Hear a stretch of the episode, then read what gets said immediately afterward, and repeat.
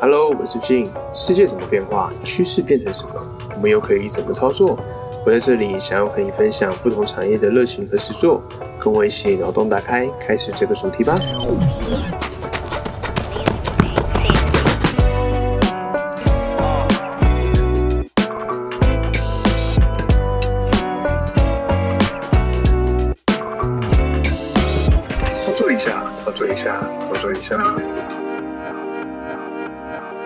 这集呢，我们的达人操作邀请到我大学一位很厉害的乐舞社朋友，他叫阿红。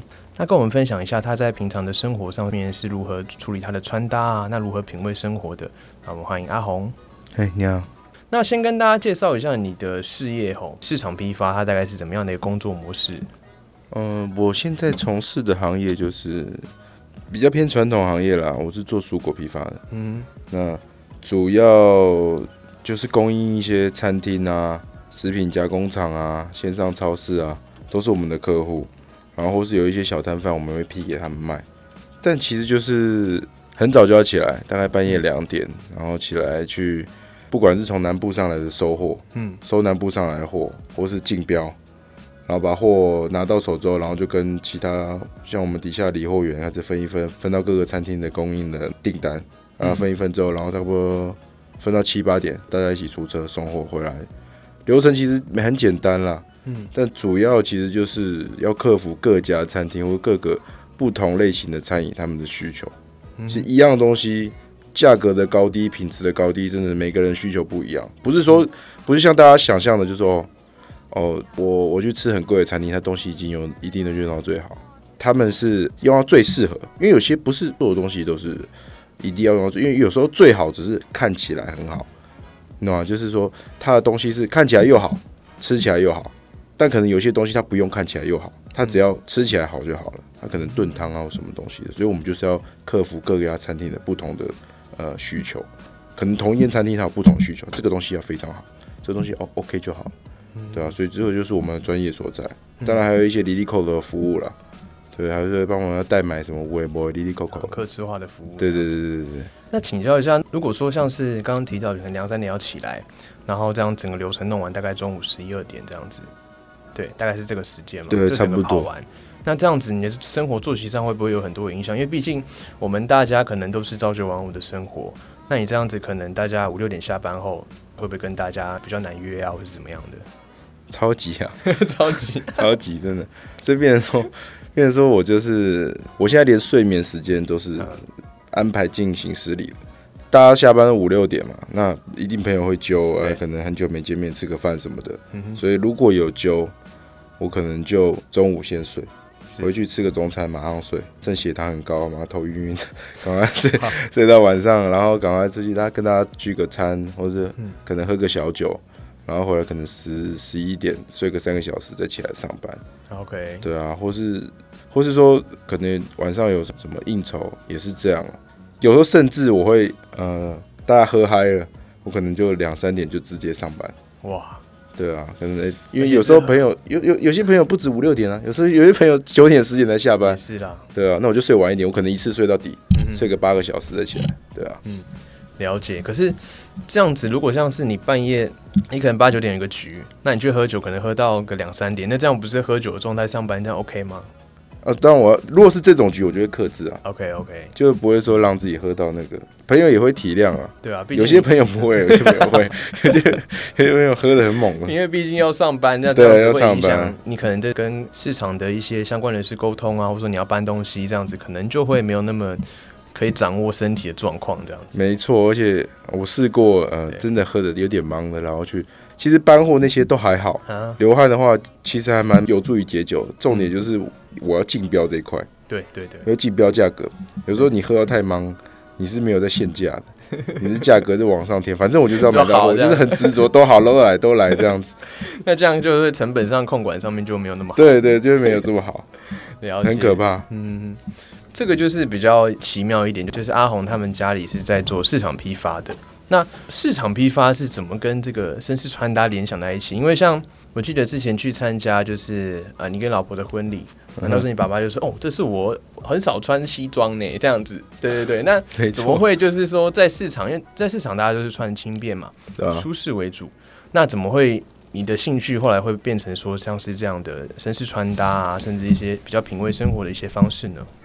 其实我是一个可以把工作跟生活分开，应该这样讲了。对，很多人啊，他们会觉得工作很累了，所以他们会变成说工作跟生活的界限很模糊。嗯，我想大概也是现在山西产品普及之后，呃，我下班可能还可以在线上，老板可能线上聊一下天或什么的，变成说工作可能会带到下班，大家会变成没有像以前这么哦，下班就是下班，大家有自己的生活。这也是山西的文明病啊。那我是可以分得很开的人，嗯所以我喜欢这个文化，所以我除了工作之外，呃，我一样，哎、在我喜欢的领域里面，可能我出去应酬，或是出去，哎、可能有发表会，我还是会打理好自己，我还是会讲究好自己，因为我觉得我对工作的讲究，跟我对西服文化或者说穿搭的讲究，我觉得是一样，只是在不同面向。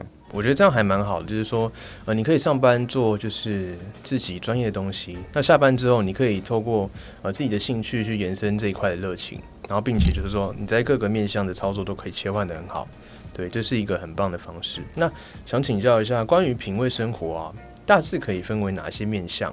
那你比较有研究的面向是哪一些？比如说像是穿搭啊，然后可能是呃品酒啊，或是什么收藏手表之类等等的。哦，品味生活，我觉得啦，其实每个人的品味生活都不太一样。我觉得找到自己的喜好比较重要啦。像很多东西都可以让你来品味，每一种其实刚刚讲到的每一种都值得深入来讨论。每一个人喜好不同，深入的深浅就不一样。像我个人就可能比较喜欢西服啊，甚至西服都有分很多风格。那手表啦，我也蛮喜欢的。啊，我有朋友也很喜欢，像咖啡就很值得去探讨了。甚至酒我也不是很懂，但是我觉得开心啊，就是大家喝，那我们就会去稍微品酒。虽然我不是那么厉害，但是就是一种感觉，一种舒服的感觉。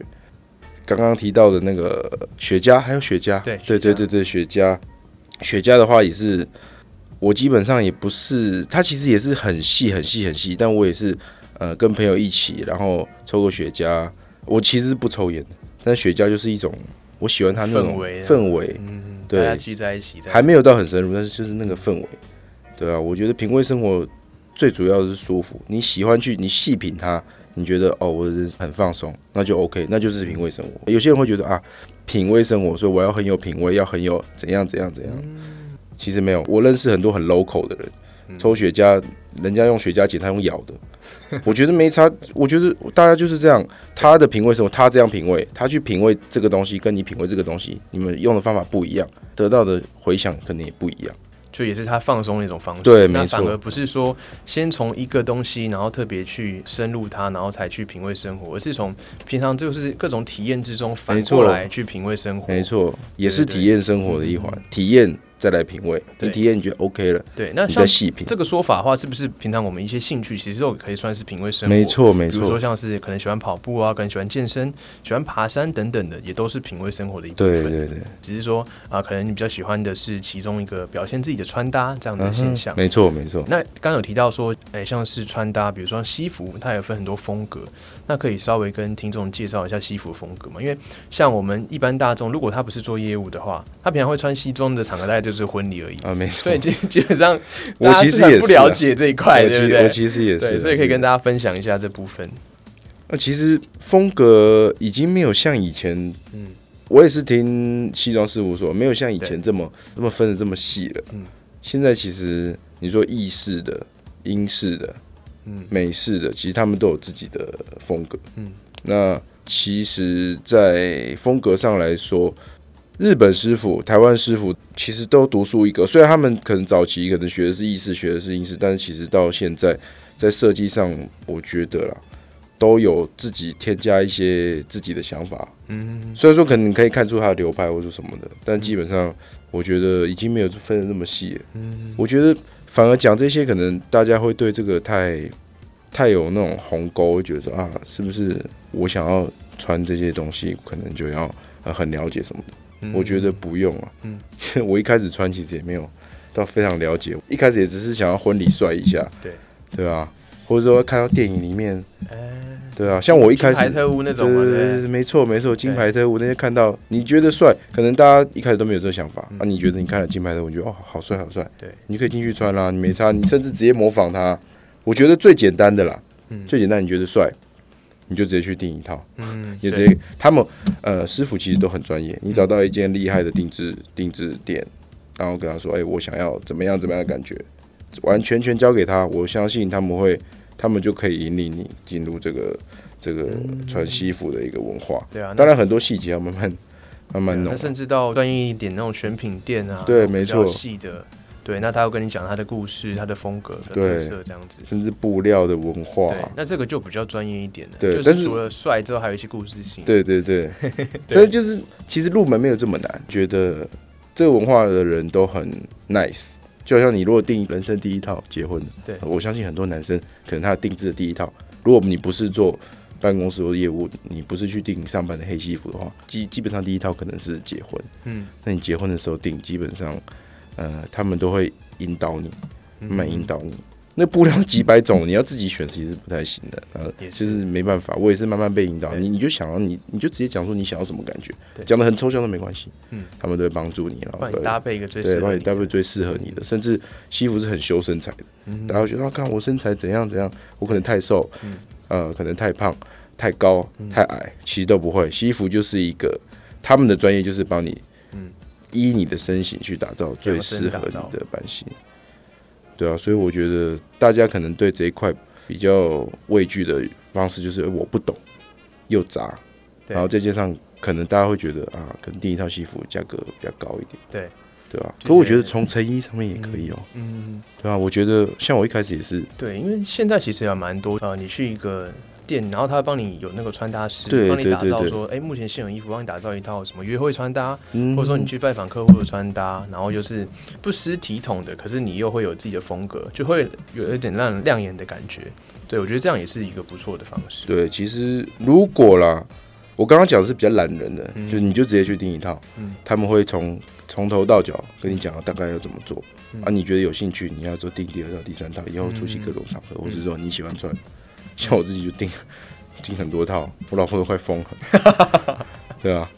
那如果我觉得可以，可以各种帅啊，对对？对这是没错，就是穿搭上好玩啦，就是你喜欢的东西，当然愿意付出那些价值嘛。是啊，对啊，我不然的话，我觉得如果大家对这这方面有兴趣啊，但是你经济没有这么宽裕的话，对，其实成衣上也也蛮多，嗯蛮多选择，但是它的缺点就是你要先花时间做一些功课，嗯，像甚至现在有很多是呃二手的店哦，也不错的，因为有些人可能他的西服他可能定了不合身，或者他身材改变了，他的西服可能就穿一两次，他可能就会进到这些类似的选品店。嗯，那其实他那些西服的布料其实是不错的，呃，大家可能觉得不错是用到非常好的材质，什么小羊毛或什么的，其实不一定。嗯，我说的不错，可能是它的纹路、它的它的版型，嗯，哦，它的那个舒适度，嗯，这都可以决定它的好坏的。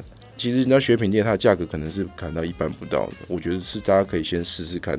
市面上其实有开始有一些这些店，当然国外很多了，但台湾已经开始有这些店。你定制一套可能起跳，基本上以本土的布料，或者说不是纯动物皮毛，就是那种羊毛的，可能是混合的布料的话，基本上可能一套上班可能一两万，两万多，不一定啦，每一件不一定。当然有更便宜的，那我们就不讲，我们就讲基本上有一定的嗯，一定品质感，一定质感的，嗯。大概可能两万多，到三万多、四万多、五万多到十几万都有。嗯嗯嗯。对，那我觉得像你如果买成衣的话，可能一个很好布料的，但是可能人家进入选品店的东西，可能裤子加上衣很好布料的，可能一套可能也才一万多，嗯，但是是真的很好布料，可能更差一点，不知道更便宜。对，对啊但是说相对之下，就是要花时间去挑去选啊，对因为挑去选毕竟是不一定适合你的对，身形没错，对，就是要花这个时间。那当然，我们也是可以找到适合自己的，只是说嗯要花时间这样子。对，那刚有提到就是说，呃，像品味生活其中啊，还有一块是手表的部分。那像现在啊，手机啊，穿戴式装置都很普及嘛。那我们要看时间，其实不一定要戴手表。对，那为什么就是说机械表？你觉得它迷人的地方是在哪边？为什么大家还是会想要花个几十万甚至是几百万来去买机械表？那只为了就是看时间。我们先撇除一些社交意义的东西，就是这个部分，你觉得说它迷人的地方在哪边？我觉得机械表对我来说更像是我在西服礼仪上，其实它也有西服礼仪上的一块。基本上以前呢，你如果在一个场合里面，你要看时间，嗯，大部分的人来说，看手机其实是一个太明显的举动，可能会让别人觉得不礼貌。对我我知道，可能当然你要看时间了，你可能真的是有事，或者说你可能要注意一下时间，你可能后面还有行程嗯或什么，但是我觉得是偏向不礼貌的。就可能他会觉得，哎，你是不是赶时间？嗯嗯嗯，或者说你也不想给人家压力啦。对，可能不是不礼貌，你不想给人家压力，人家也没有觉得你不礼貌，可是就会觉得有压力。哎，你是不是赶时间或者什么的？但是手表就是一个很好规避这种东西的。嗯你可以用瞄的，你放在手上，你放在桌上，瞄一下大概现在几点？哎，这样就是一种一种细节。我觉得西服文化就是一种细节，那手表就是一块，是对，然后再加上手表的工艺。它是一个很细很细的东西，它比起比起科技的冰冷感更有人性。当然，你说你价值上面，我知道手表你刚刚讲到的有有几万块、几十万到几百万，但他们的价值可能取决于他们的工艺。但我觉得机械表迷人的地方就在于它对于人性的刻画，就是说它表的刻画对于人性细节的讲究是很 match。不是说哦，我就是一个，就是一个看时间。当然，看时间，手机 Apple Watch 最准对啊。现在手 Apple Watch 功能这么多，我认识很多人，他们基本上他们也是有买个 A P 表带，对不对？然后就 Apple Watch 这样 Apple Watch，但 Apple Watch 真的很好用。我们很多很多很多很喜欢手表的人必备这 Apple Watch，他们觉得说啊，或者说运动手不一定 Apple 的品牌，就是可能是各类的运动手表，其实功能性很好。嗯。但为什么到各个场合还是换机械表？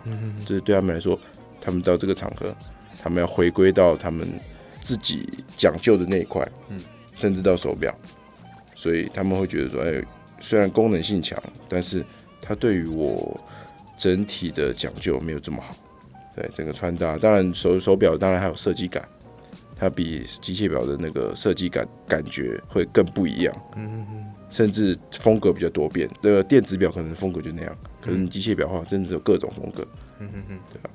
了解，因为像其实我觉得戴手表还有一种讯息，就是它是一个可以发出隐藏讯号的一个一个部分。因为像如果你是同号的话，你戴手表，懂的人他就会去看你的品味，没错，他就看你细节。那你如果是让他觉得是嘎迪郎的话，他就看你手表这样子，对对对对，可以聊一下啊什么的，然后就可以认识更多的朋友。那毕竟那种比较呃绅士的场合，那大家也会聊这一块，那这个也是可以交流的一个部分。现在表示有点崩盘了嘛，哦对，入手的好时机，跟你老婆沟通一下，现在是投资的好时机。我我我我这只表也没没买很久，它会疯掉，真的。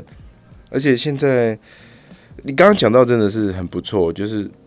各家表都有不同的风格，啊，人家看你的表可能会看出你这个人是什么风格，对，什么 style，对，什么 style，其实可以，这个这个真的蛮重要的，它可以透露一个人，可能是这个人的个性的一些小讯息，可能今天他戴戴的是运动表，他今天甚至他穿西服，他都在运动表，可能这个人其实私底下是个非常运动的人，是。是有可能，或者今天他戴的是嗯飞行表、铜表，可能铜表，你就觉得这个人可能是偏怀旧一点，他喜欢。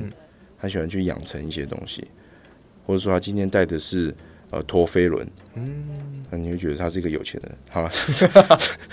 陀飞轮价格是不菲，那个什么劳力士这样一圈彩虹的这种，对对对对对，类似这样子。我说这个是很小心的人，陀飞轮是很容易很易脆的，真的是很易脆，虽然价格是很高，但是很易脆，很细心，很细心的，或者这个人是个很细心的人都不一定。好，那再请教一下，那关于绅士穿搭，比如说像我们一般。比较没有接触西服的人，像刚有建议，就是说可以先去选品店看嘛。那或是说，是不是还有其他方式可以比较入门的？就不要好像说，哦踏进这一块，然后不敢跨出第一步。有没有什么方式可以让大家破除这个？我觉得西服这好复杂。哦那么第一步会怎么建议大家去尝试？当然，如果我真的要，我真的要推的话，我还是就是我刚刚讲的，我第一一定先推荐去定制，最省时间、最省功夫了。而且就是第一印象又好，对不对？对对，印象又好，做出来就是哦，怎么那么帅？对，就是符合你啊。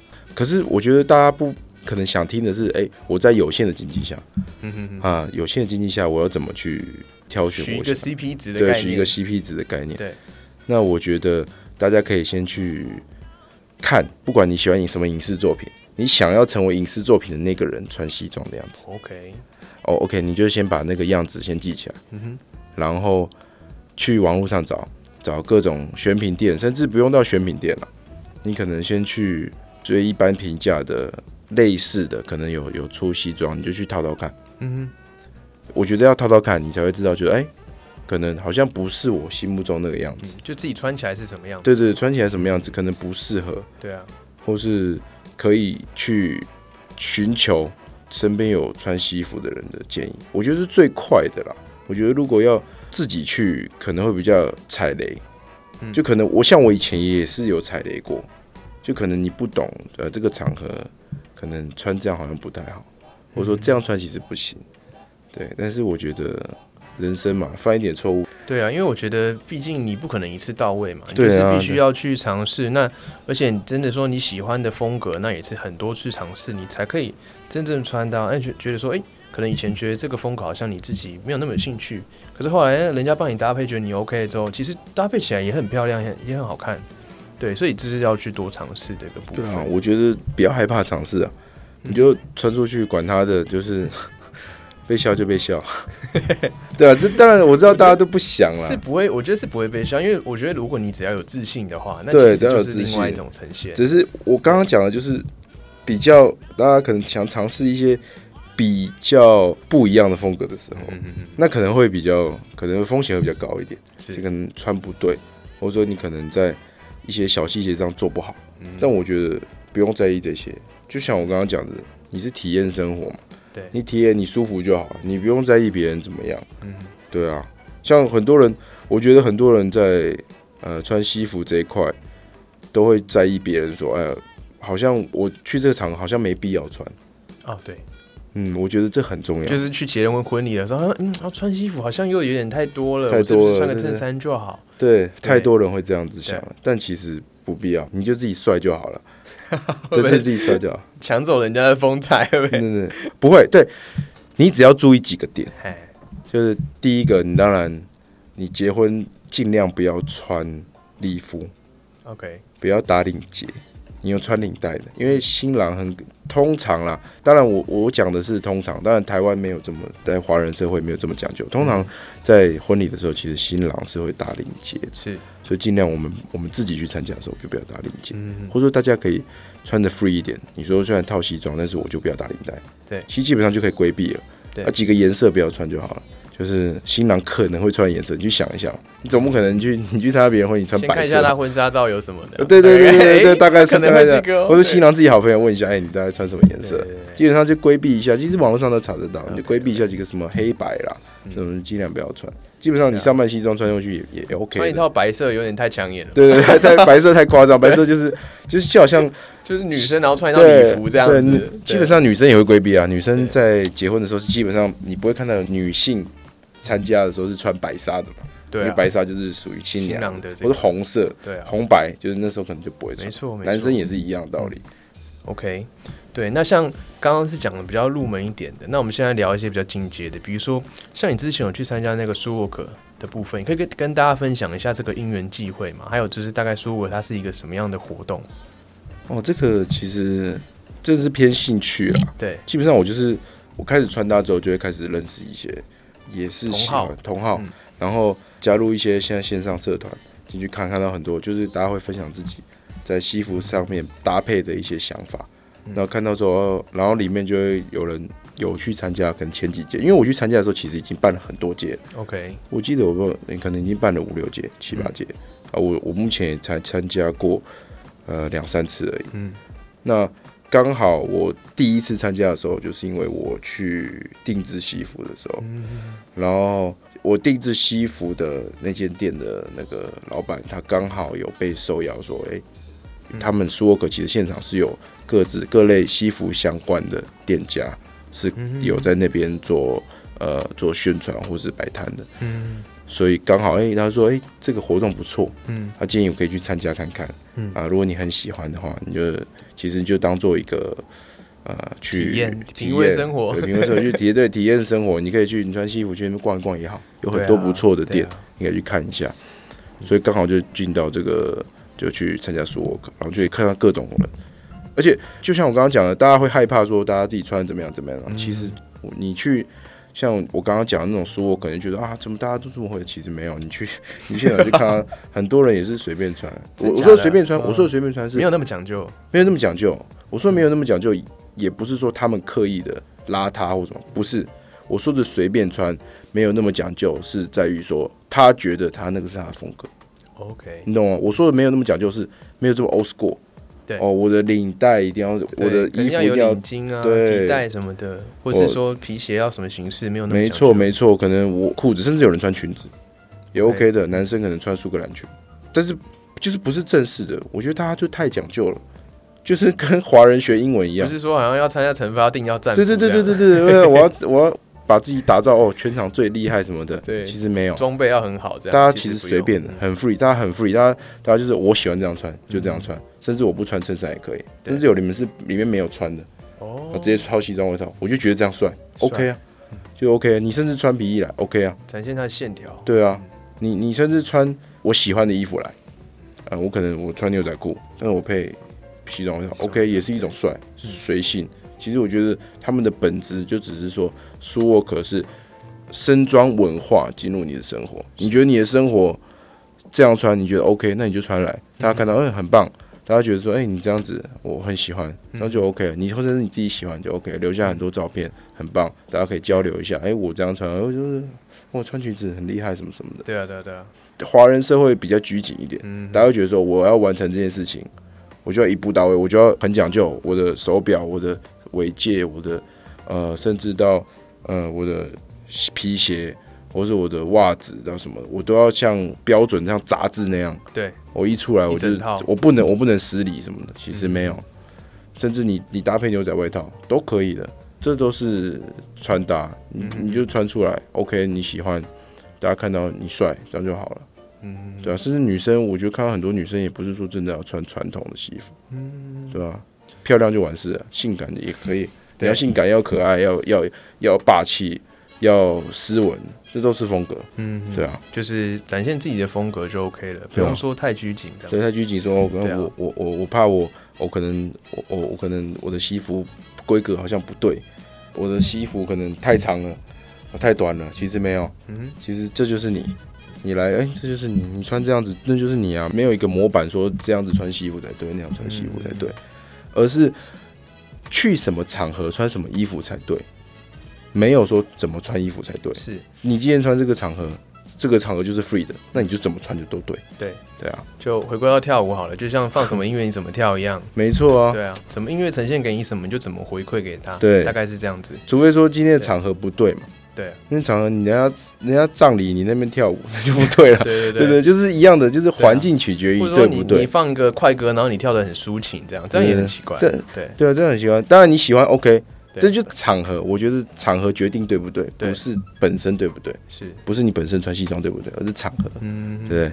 跟葬礼跳舞一样，对啊，其实这个场合就就不适合这样，穿这么帅去搬货也不适合啊，对，不适合就会弄脏会弄脏啊 很，帅，但是 这这会弄脏，对啊，我会舍不得，真的真的。对啊，还要送洗什么的，那像之前呢，我有看到你的 IG 有登上那个 GQ 的杂志，有一本，然后你还买好多本，就是跟大家分享。嗯。那怎么样有这个机会可以登上这个舞台呢？那个其实是一个活动啦，那是去年一个活动，说可以为了让大家实现可以上杂志的梦，哦，哎，没错，然后就可以，他就帮你，他跟三 C 结合，那个跟那个 Samsung 结合，哦然后说大家用用手机帮你拍一个很帅的沙龙照，然后可以去定制属于你的杂志，哇，然后让你登上封面。那你这样是要花钱的吗？这是 VIP，就是你你买 VIP 套票，它里面就有这个，不用另外花。但是你你如果你要买你要有一个门槛在。对一个门槛在，你可以进入花 VIP 套票，你就可以有这个活动。那 VIP 套票很贵吗？其实还好，以苏沃克里面的内容来说还好。哦我其实我也忘记多少钱。苏沃克里面的 VIP 套票，对对，它有它有分门票的，就是有一般门票跟 VIP 套票，VIP 套票可以参加很多活动，甚至晚上还有演唱会，晚上还有那这个那那个是很完整的品味生活流程诶。对对对对 一整套那 一整天的。其实基本上我每次都待不到最后，因为我我可能半夜两点起来工作到中午。对啊，因为像你的工作好像只有休礼拜一嘛，对不对？对啊，对啊，其实很辛苦，花一点钱品味生活、舒压也是很合理的啦。对啊，没错啊。工作那么长，对不对？很好玩，而且参加活动真的你可以体验到很多东西，蛮好玩的。我建议大家可以去玩玩看。对，我觉得像工作之余有这样的兴趣很好，因为其实之前看有一本书啊，他说真正的休息不是说你放假就一直睡觉，而是你要去找出你的热情所在，然后换一种方式，把你的心心思还有你的这个人啊，就是抽离到另外一个环境去体验它、享受它，那反而才是真正的充电，而不是说你躺在床上哦就回去就这样睡，这样那其实也只是会越睡越焦虑，然后也觉得事情没干嘛，然后时间就过了好几年这样子。对，所以我觉得有这样是很好的。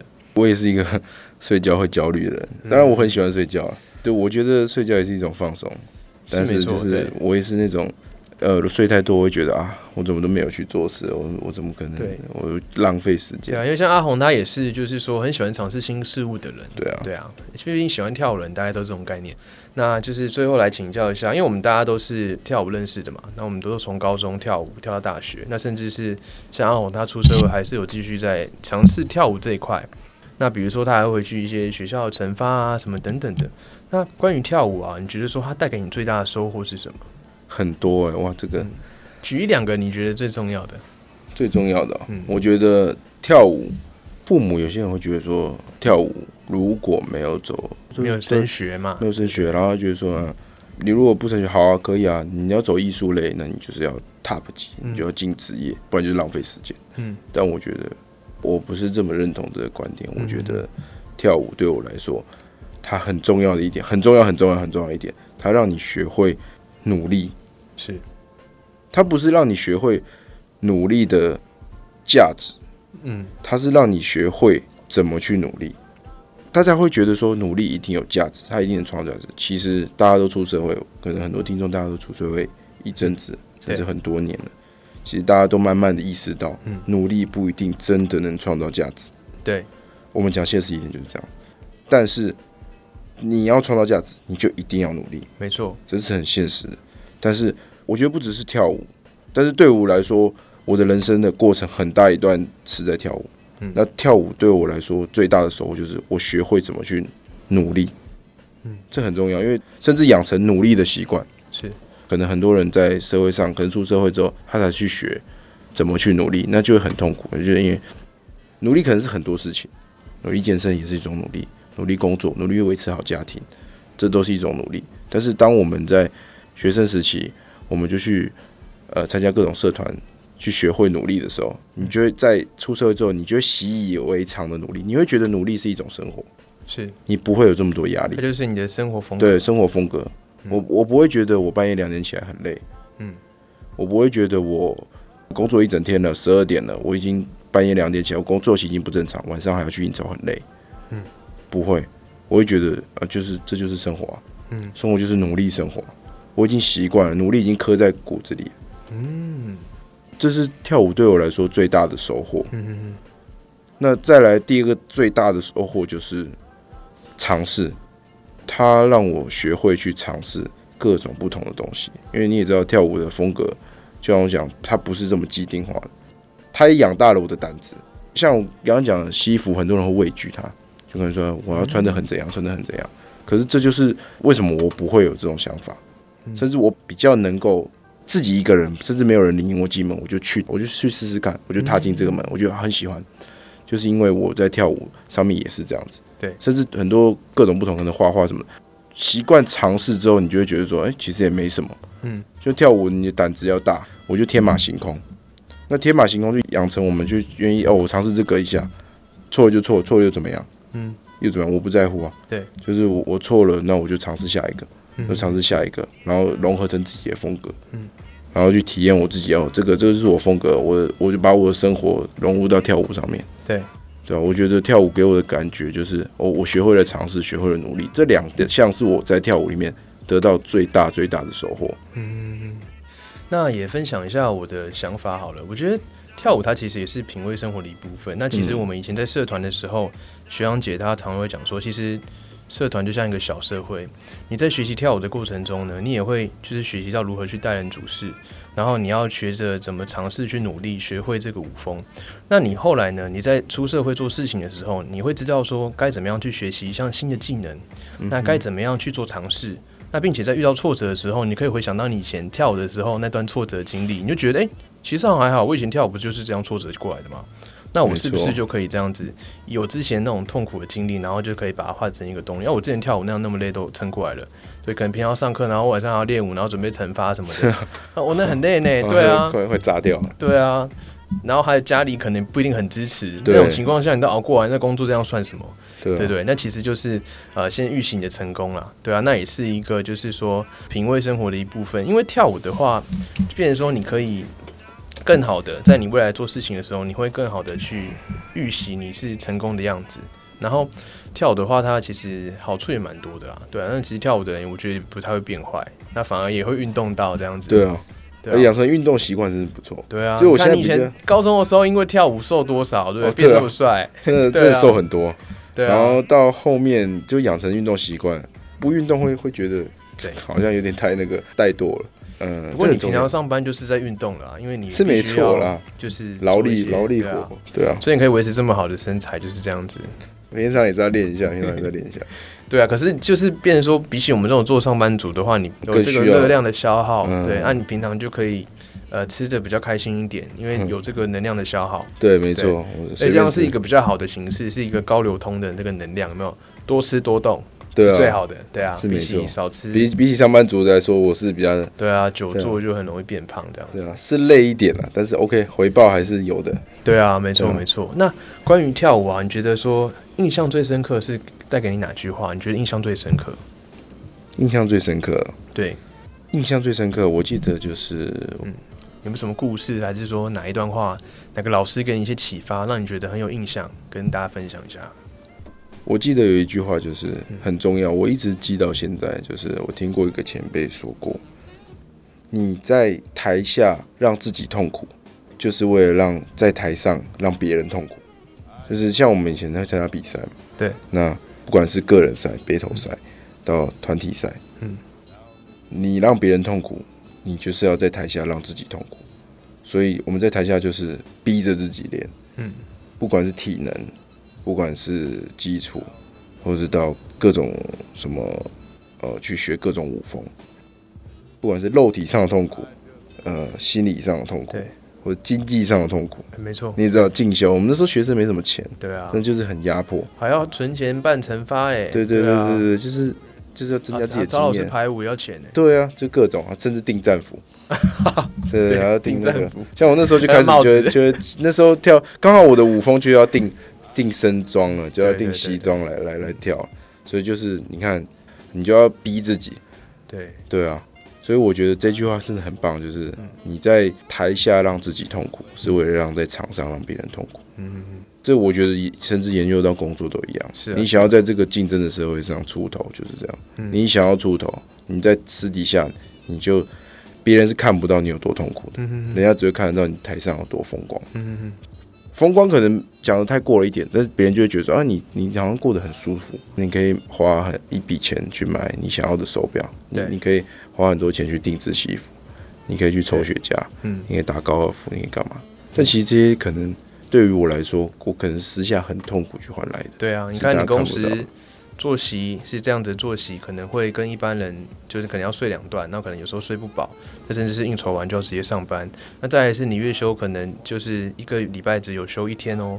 对啊，对啊，那这样可能陪伴家人啊，或者说呃自己想要做自己的事情的时候，其实没有那么多时间，而且你。你这个市场还必须要去陌生开发，也不一定是说，哎，永远的就是固定会有人家跟你叫，你要去陌生开发什么？那其实都是当老板一些背后的一些风险也不是说每个老板就好像看起来很爽这样子。对，还有，因为我觉得社群媒体有一个比较大的盲点，就是说它永远都会只呈现好的一面。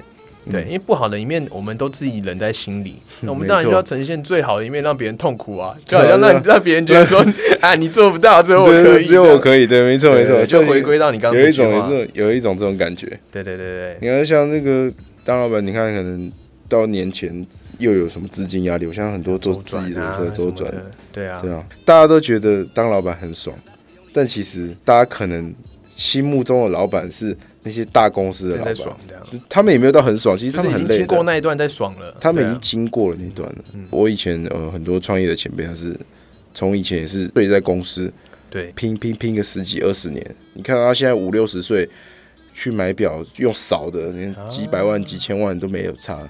但是他们年轻的时候是很拼的，拼血泪的拼的，对。是睡在公司的，没有家的，在拼生活。对然后以前还有票据法，还要赶三点半去嘎票，对哎、可能嘎不过来就就关了、对啊。对啊，我看过很多就是这样子。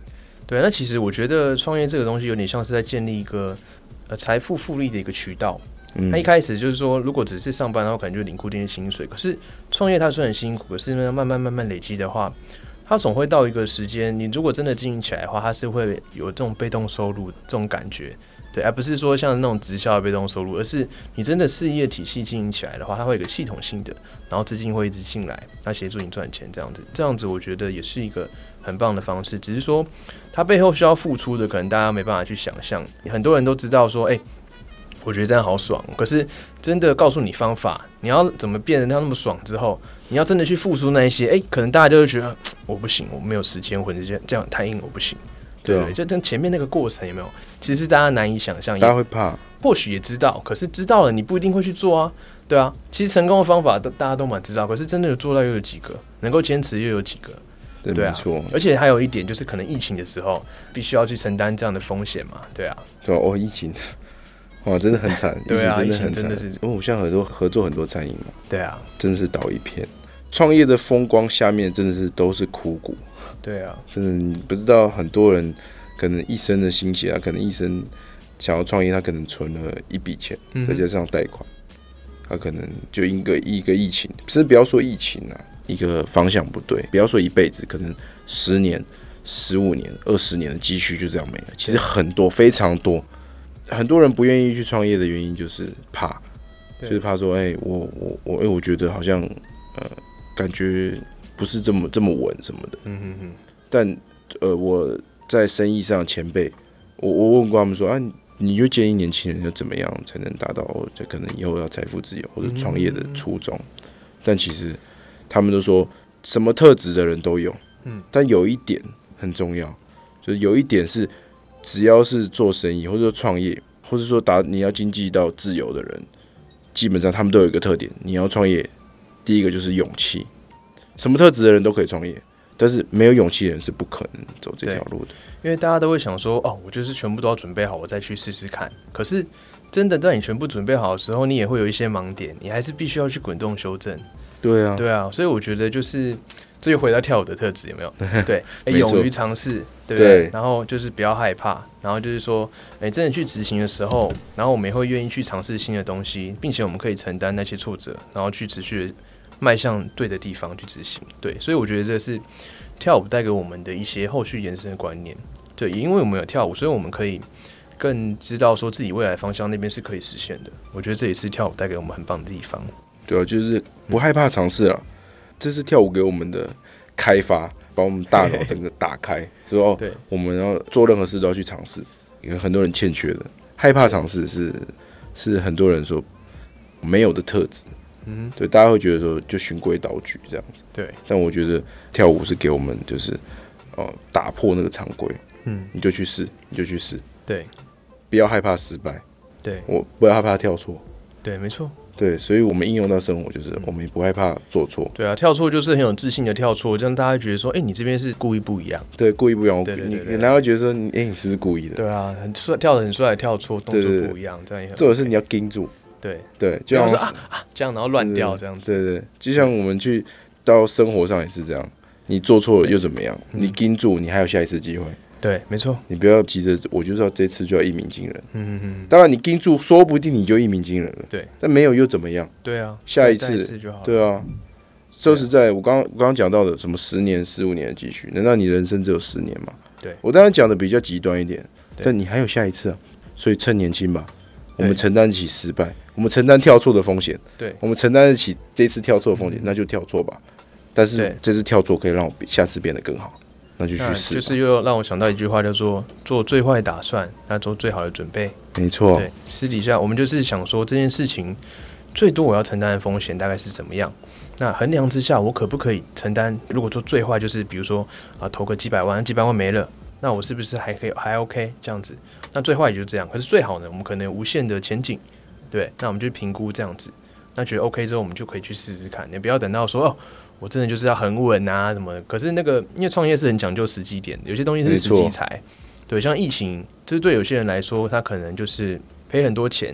但是我有认识一个虾皮老板，我前面有几集，他因为疫情啊，然后一天靠这个那时候卖那个卫生纸，有没有大家在那边抢，然后一他一天的订单就赚个呃八九百万呢、就一天哦，对啊，他就是依照这个时机才这样子，真的疫情时机，我这个我啊。我也是很有感触，对啊，因为那时候我这边可以分享一个我疫情上的在公司的重大转变。啊，对，是不是呃就是你那时候转型的那？对我那时候刚好面临公司转型，嗯、那时候疫情嘛，第一波疫情的时候最惨，当然后面政府有各个政策去调整。两次嘛，对不对？对对对，好好几次去去去调整啊，就是我说政策方向。嗯那一第一次的时候，因为真的台湾还没有经历过这么大的疫情爆发，没错所以第一次是全部封，所有餐饮业全封，刚好真的很刚好，也是运气好了。我刚好那时候在做公司的转型，我们公司早期都做传统餐饮的供应商，那我这时候转型在开始跟集团合作，OK，开始跟食品加工厂合作，开始跟超市合作，或是当上游。嗯，那那时候在餐厅全关的情况下，我们刚好跟电商还有食品加工厂合作，OK，所以我们光那时候光一家电商的那个营业额，抵过我们所有餐厅的营业额。哇，就一家电商而已。那那时候当然那个电商他们也是做趋势财，嗯刚好疫情嘛，对啊。大家不敢出门，那就是靠电商、啊。那年电商很赚，那时候那年电商很赚，然后食品加工也是电商的一链，因为它食品加工它就是做冷冻，它也是做很多加工，然后在线上卖，各种超市都很很很好，所以这也是一种趋势财。所以那时候刚好还好公司有转型，所以我们那时候公司转型就是力图方向多元，嗯，才不会说被某个方向绑死，对。发生什么重大政策。呃，发生什么重大事故，我们会一夕之间就变成说要养员工，要要要很多成本的支出。是。我我觉得在这个呃说变就变的社会，其实勇于尝试是很重要的一点，对啊因为如果都没有改变的话，其实像在以前呢、你可能掌握一个技能，你就可以维持个十年，可能你有一个技能就可以十年。可是像现在媒体变化很快，像之前前几年还在讲什么 FB 投放，现在根本就没有人在用 FB。对啊，甚至就在讲其他的，所以我们要必须去一直学习新的东西，比如说像 podcast，然后或者说新的东西，我们要持续去做一些学习。那后续呢，我们就可以针对这些优势呢，创造一些趋势才，或是更了解之后的趋势等等的。好，OK，那我们这集的操作一下大概就录到这边哦。那就是后续呢会在下方就是整理一篇关于阿红的一些品味生活的穿搭，可以大家可以看一下他的帅照，然后包含他是怎么品味他的细节等等的，都会帮他整理一篇专访来跟大家做分享。那后续如果大家希望我去邀访什么样类型、什么样工作性质的人才，或者说想听我讲什么样的书的话，都欢迎在留言的地方跟我们做分享哦。好，谢谢大家。谢谢。